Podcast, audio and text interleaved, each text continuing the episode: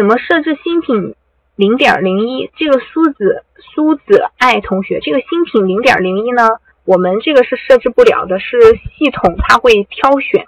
这个是速卖通官方的一个补贴，是它自动抓取的。就像你就是比如说这个淘宝和拼多多，你刚注册的时候是吧？你可以领取这样一个新人优惠券。然后去买这个产品，那可能你买的时候你只需要花零点零一，但其实这个商家呢，他并不是说真正收到货款是零点零一，平台会给他进行补贴。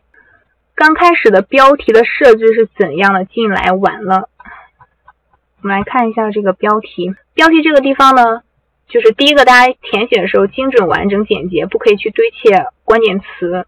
这里给大家举了一个例子，标蓝色这个单词呢，它就是反复出现，是堆砌的。那如果你出现两次还说得过去，呢你要出现三次、三次以上，那就有点过分了。如果你关键词出现多次的话，会搜会受到搜索排名靠后的一个处罚。这样一个处罚呢，它是只针对这个关键词堆砌的。那像标题以外的其他地方，比如说在详情页这个地方，你把“秀”这个单词埋了十次、二十次也好，是不会受到这样一个处罚的。第二个呢，就是。字符呢，它是一百二十八个，大家尽量填满，不要浪费，因为多填一个关键词呢，就可以多一点曝光量。第三个呢，在这个英文编辑页面里，只支持由英文字母组成的关键词。在这个英文编辑页面，这个只支持由英文字母组成关键词。注意啊，我说的是英文字母，不是英语。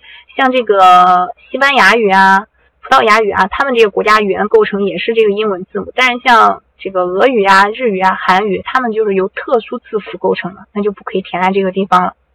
物流尺寸一般怎么填写？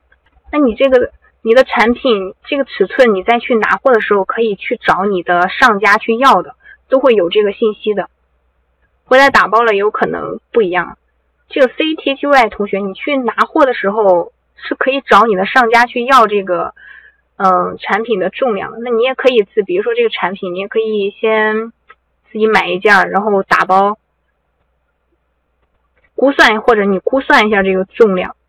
如果你想做这个新入手的同学，想要做你营业执照外的类目的话，如果没有这个范围的话，你可以去工商局添加这个经营范围就可以了。